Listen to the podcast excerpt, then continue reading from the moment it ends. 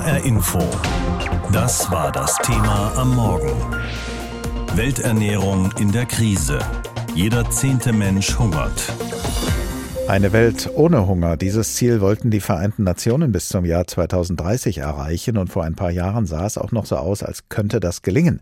Es gab über viele Jahre hinweg kontinuierliche Fortschritte im Kampf gegen den Hunger, aber seit etwa acht Jahren, seit dem Jahr 2014, hat sich dieser Trend in sein Gegenteil verkehrt und das Ziel, den Hunger aus der Welt zu schaffen, wird bald vielleicht nur noch ein frommer Wunsch sein.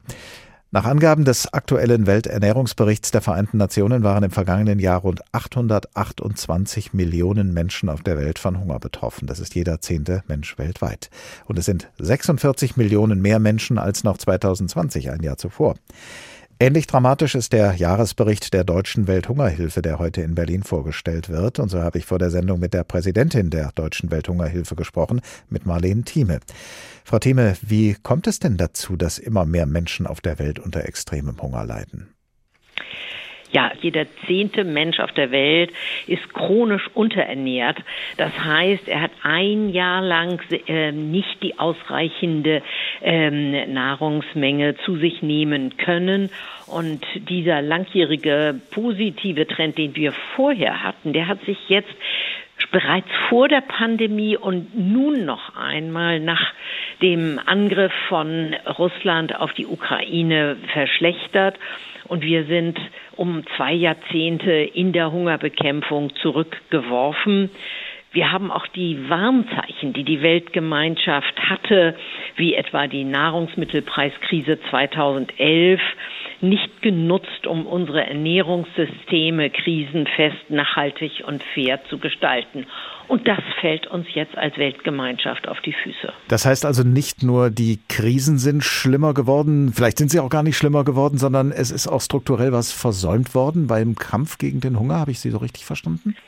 Das zum einen. Es sind natürlich auch die Kriege und die Konflikte, die ganz vorne dran als Ursachen für den Hunger und für die deutlich schlechte Entwicklung zu nennen sind. Aber es ist natürlich auch der Klimawandel, der in manchen Regionen richtig zuschlägt. Am Horn von Afrika zum Beispiel, da ist eine Problemregion, die mit Somalia, Kenia und Äthiopien eine schlimme Dürre hat, die schlimmste seit 40 Jahren und die fast 17 Millionen Menschen ergreift. Sie wissen nicht mehr, wie sie sich ernähren sollen und sie können auch nach wiederholten Dürren einfach auf gar nichts mehr an Reserven zurückgreifen. Können denn Hilfsprojekte in solchen Fällen den Menschen in diesen Regionen helfen, sich besser auf die Folgen des Klimawandels einzustellen, zum Beispiel durch eine andere Art der Landwirtschaft? Auch das ist ganz wichtig, weil wir aber in den akuten Situationen erstmal den Menschen tatsächlich Hilfe zum Überleben gewähren müssen. Denn äh, diese permanenten Krisenszenarien führt dazu, dass die Menschen sich nicht mehr erholen können und ihre Ressourcen aufbrauchen. Und so verschärft sich die Dramatik von Dürre zu Dürre. Und äh, tatsächlich müssen wir in diesen Regionen dann akute Hilfe zum Überleben leisten. Wenn dann noch dazu Konflikte kommen, wie zum Beispiel in Tigray und den benachbarten Regionen, dann wird es noch mal schlimmer, weil die Felder zerstört werden, weil die Menschen fliehen mussten und sie auch ihre letzten Ressourcen dann ähm, den äh, Feinden überlassen müssen. Und äh, damit wird es richtig schwierig. Und vor dem Hintergrund äh, braucht man natürlich nachhaltige Projekte, um den Menschen tatsächlich in den Dürren die Möglichkeit zu geben, äh, zu bewässern, Brunnen zu bohren, neu zu errichten, wenn sie durch kriegerische Eingriffe zerstört sind und auch mit besserem Saatgut, vielleicht dem getrockneten Boden, noch mehr Nahrungsmittel äh, abzuringen. Die G7-Staaten haben auf ihrem jüngsten Gipfel beschlossen, 4,5 Milliarden Dollar zusätzlich für den Kampf gegen Hunger bereitzustellen. Kann das aus Ihrer Sicht eine entscheidende Wende bringen oder ist es nur ein Tropfen auf den heißen Stein? Das ist schon eine äh, große Menge angesichts steigender Preise für Nahrungsmittel und Dünger und auch Sprit wird das natürlich ganz bestimmt nicht reichen. Dafür sind auch die Zahlen der unterernährten Kinder ein beredtes Beispiel. 1,3 Millionen Menschen sind akut unterernährt. Was müsste denn aus Ihrer Sicht passieren? Was müsste sich ändern, damit die Vereinten Nationen vielleicht doch noch das Ziel erreichen oder diesem Ziel zumindest näher kommen, eine Welt ganz ohne Hunger zu schaffen? Die Politik muss tatsächlich die Hungerbekämpfung ganz oben auf die Tagesordnung setzen und höchste Priorität dem widmen.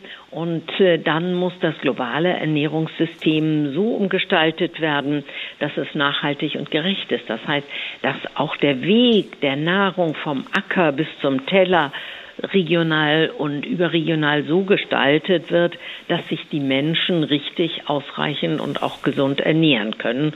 Und dabei ist gerade für die Länder des Südens die Anpassung an den Klimawandel durch Saatgut, durch verbesserte Anbaumethoden, durch gerade die Stärkung von Kleinbauern und Kleinbäuerinnen wirklich eine ganz hohe Priorität bekommt. Und nicht zuletzt, es braucht natürlich auch äh, Finanzmittel dafür. Und daher appellieren wir an die Bundesregierung, im Haushalt auch 2023 ausreichend finanzielle Mittel bereitzustellen tagelang nichts zu essen zu haben und das immer wieder. Für die meisten von uns ist das unvorstellbar, aber für rund 828 Millionen Menschen weltweit ist das bittere Realität, denn sie leiden Hunger, sagt der aktuelle Welternährungsbericht der Vereinten Nationen. 828 Millionen Menschen, das heißt jeder zehnte Mensch auf der Welt hungert. Gründe für den Hunger sind Krisen, die sich zuspitzen, gewaltsame Konflikte, der Klimawandel mit extremen Dürren und Überschwemmungen. Und natürlich haben auch die Corona-Pandemie und der Ukraine-Krieg die weltweite Ernährungskrise zusätzlich verschärft. Im Kampf gegen den Hunger sind zahlreiche Hilfsorganisationen auf der ganzen Welt im Einsatz, oft über Jahrzehnte hinweg mit regionalen Projekten in den Krisengebieten, um die Menschen dort zu unterstützen und oft auch, um wirklich ihr nacktes Überleben zu sichern. Vor der Sendung habe ich mit Jan Sebastian Friedrich Rust gesprochen. Er ist Geschäftsführer von Aktion gegen den Hunger. Herr Friedrich Rust, die Aktionen und Projekte einer Hilfsorganisation wie der Ihren wären nicht möglich ohne Spenden. Würden Sie so weit gehen zu sagen, private Spenden entscheiden oft über Leben und Tod? Ja, ich denke, das kann man in der Tat sagen, denn etwa ein Drittel der, der Spenden oder der finanziellen Mittel, die humanitäre Akteure wie Aktionen gegen den Hunger zur Verfügung haben, sind von Privatpersonen und etwa zwei Drittel von institutionellen Gebern wie der Bundesregierung oder der EU. Das heißt, dieses eine Drittel ist natürlich ein sehr beträchtlicher Anteil und äh, darüber hinaus ist auch zu sagen, dass private Spenden viel flexibler einsetzbar sind als die Mittel von institutionellen Gebern. Wenn jetzt eine Katastrophe eintritt, beispielsweise ein Erdbeben, dann können wir mit den privaten Spenden sofort Hilfsteams losschicken. Bei den institutionellen Gebern hingegen, da müssen wir erstmal Anträge schreiben und dann dauert das öfter mal mehrere Wochen oder auch sogar Monate, bis die ersten Projekte starten können. Das heißt, gerade in dieser Anfangsphase sind die privaten Spenden aufgrund der Flexibilität enorm wichtig. Nach Angaben des Deutschen Spendenrats war das vergangene Jahr 2021 ein Rekordjahr, was das Spenden angeht. In Deutschland kam da eine Summe von insgesamt 5,8 Milliarden Euro zusammen, so viel wie nie zuvor.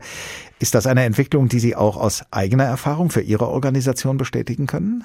Also das Rekordjahr bezieht sich vor allem auf das Hochwasser in Deutschland. Denn wir hatten ja ein historisches Hochwasser im Ahrtal in 2021 und dadurch war die Spendenbereitschaft in Deutschland enorm groß. Das ist in jedem Fall beeindruckend. Aber es muss auch gesagt werden, die Spenden für internationale Hilfe, die sind nicht vergleichbar gestiegen in dem Jahr. Und da wir eine Organisation sind, die vor allem Menschen in, in sage ich mal, in Kontexten helfen, wo Armut, Krieg oder Hunger herrschen, haben wir diese, diese Entwicklung sozusagen auch nicht miterlebt, sondern das ging wirklich um die Hilfe, die hier in Deutschland geleistet worden ist. Aber man muss auch sagen, die Solidarität, äh, die auch in den letzten zwei Jahren gezeigt wurde von deutschen Spenderinnen und Spendern, auch im Rahmen der Corona-Krise, die ja auch für uns alle nicht einfach ist und Einschnitte bedeutet hat beim vielen Menschen, die war dennoch beeindruckend, denn die Spendenbereitschaft hat zumindest nicht nachgelassen. Im letzten Jahr die Flutkatastrophe, in diesem Jahr kam dann noch der Ukraine-Krieg dazu, auch äh, eine, ein Grund für viele zu spenden, vielleicht mehr als vorher sie vorher gespendet haben. Könnte da ein Trend daraus werden? Merken Sie, befürchten Sie zumindest, dass sich die Spenden verlagern, dass weniger Mittel da sind, um gegen den Hunger in afrikanischen Ländern zu kämpfen, weil eben andere Krisen uns hier in Deutschland ja quasi näher sind? Also es ist ganz klar der Trend, je näher die Krise ist, siehe Hochwasser, siehe jetzt auch der Ukraine-Krieg, desto höher die Spendenbereitschaft oftmals. Natürlich hat auch die mediale Berichterstattung sehr viel damit zu tun, wo die Spenden hingehen. Das Risiko ist natürlich, dass andere Krisen dabei vergessen werden dass die Hilfe in der Ukraine weitergehen muss, dass sogar noch mehr passieren muss in den nächsten Wochen, Monaten, Jahren vielleicht sogar. Das ist natürlich selbstverständlich. Aber was ist mit dem Jemen? Was ist mit Ostafrika, der Sahelzone? Dort sehen wir momentan eine Hungerkrise, die sich anbahnt, wie wir sie vielleicht seit Jahrzehnten nicht mehr erleben mussten. Und diese Krise, ich sehe sie zumindest nicht in den Hauptnachrichten um, um 20 Uhr. Also das heißt, wir müssen schauen, dass die Welt nicht die Hotspots, Hunger-Hotspots äh, wie wir sie nennen, vergisst, die eben jetzt nicht im, im Mittelpunkt des politischen und medialen Interesses stehen. Denn äh, das Leid ist dort enorm. Und wie gesagt, es bahnt sich dort momentan eine globale Hungerkrise an, wie wir sie seit Jahrzehnten nicht mehr erlebt haben. Das Welternährungsprogramm der Vereinten Nationen hat angekündigt, die Essensrationen in vielen Ländern, zum Beispiel im Südsudan, in Kenia und Uganda, zu reduzieren, teils sogar um die Hälfte, weil es eben an Spenden fehlt. Können denn Hilfsorganisationen wie die Ihre das ausgleichen oder zumindest abfedern oder reißt das dann eine riesige Versorgungslücke bei Ihnen selbst? Also das ist in der Tat eine katastrophale Entwicklung. Und es ist natürlich so, Aktion gegen den Hunger ist eine der führenden Organisationen in der Hungerbekämpfung weltweit. Wir sind in 50 Ländern im Einsatz, erreichen 25 Millionen Menschen pro Jahr. Doch Fakt ist, die Zahl der an Hunger leidenden Menschen hat sich in den letzten zehn Jahren um 200 Millionen Menschen erhöht. Und das entgegen dem Trend, den wir im Jahrzehnt davor hatten, wo die Zahlen kontinuierlich nach unten gegangen sind, sodass man 2015 sich bei, der, bei den Vereinten Nationen im, im, Rahmen der Sustainable Development Goals das Ziel Zero Hunger bis 2030 gesetzt hat. Davon sind wir jetzt aber sieben Jahre nach der Verabschiedung der Sustainable Development Goals weiter entfernt denn je zuvor. 828 Millionen Menschen, sagten Sie auch anfangs, leiden momentan unter Hunger. Das ist jeder zehnte Mensch auf der Welt. Insofern ist das eine katastrophale Entwicklung und auch wir sehen ganz einfach, dass unsere Hilfe immer weniger den Bedürfnissen und Bedarfen vor Ort gerecht werden kann. HR Info. Das war das Thema am Morgen.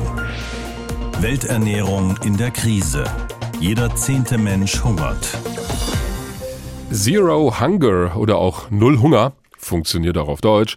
Das haben sich die Vereinten Nationen vorgenommen, und zwar bis zum Jahr 2030. Das soll heißen, eine Welt ohne Hunger. Klingt heute erstmal unrealistisch bei all den Krisen, die wir weltweit haben. Diese Vision schien aber vor ein paar Jahren greifbar nahe zu sein. Denn unser Planet hat im Prinzip genug Ressourcen, damit niemand Hunger leiden müsste. Nahrungsmittel werden aber ungleich verteilt auf diesem Planeten. Manche Länder leben im Überfluss, andere müssen jedes Weizenkorn zweimal umdrehen. Wie die Lage aktuell aussieht, darüber informiert heute auch die Welthungerhilfe in Berlin und wir schauen uns deswegen die verschiedenen Regionen auf der Welt an, wo die Menschen auf jeden Fall Unterstützung gebrauchen könnten bei der Versorgung mit Nahrungsmitteln. Unsere Korrespondentin Antje Diekanz hat dafür ein Beispiel gefunden und zwar in Somalia im Osten von Afrika. Auf dem staubig trockenen Hof einer Schule im Süden Somalias spielen Kinder. Es ist Mittagszeit. Gleich wird es hier für alle eine einfache Mahlzeit aus Mais und Bohnen geben, finanziert mit Unterstützung der Vereinten Nationen. Der elfjährige Bashir und seine Freunde verfolgen die Essensverteilung aus der Ferne. Ihre Familien sind durch die Dürre in Somalia vertrieben worden. Die Jungen gehen nicht zur Schule und dürfen sich darum auch nicht mit den anderen in die Schlange stellen. Trotzdem hoffen sie auf eine kleine Portion, sagt Bashir der Nachrichtenagentur Reuters. Ich komme mittags, weil wir zu Hause nichts zu essen haben. Ich bin so hungrig. Wenn ich mich abends hinlege, kann ich nicht schlafen. Manchmal bekommen wir hier etwas ab, aber manchmal geben sie uns auch nichts.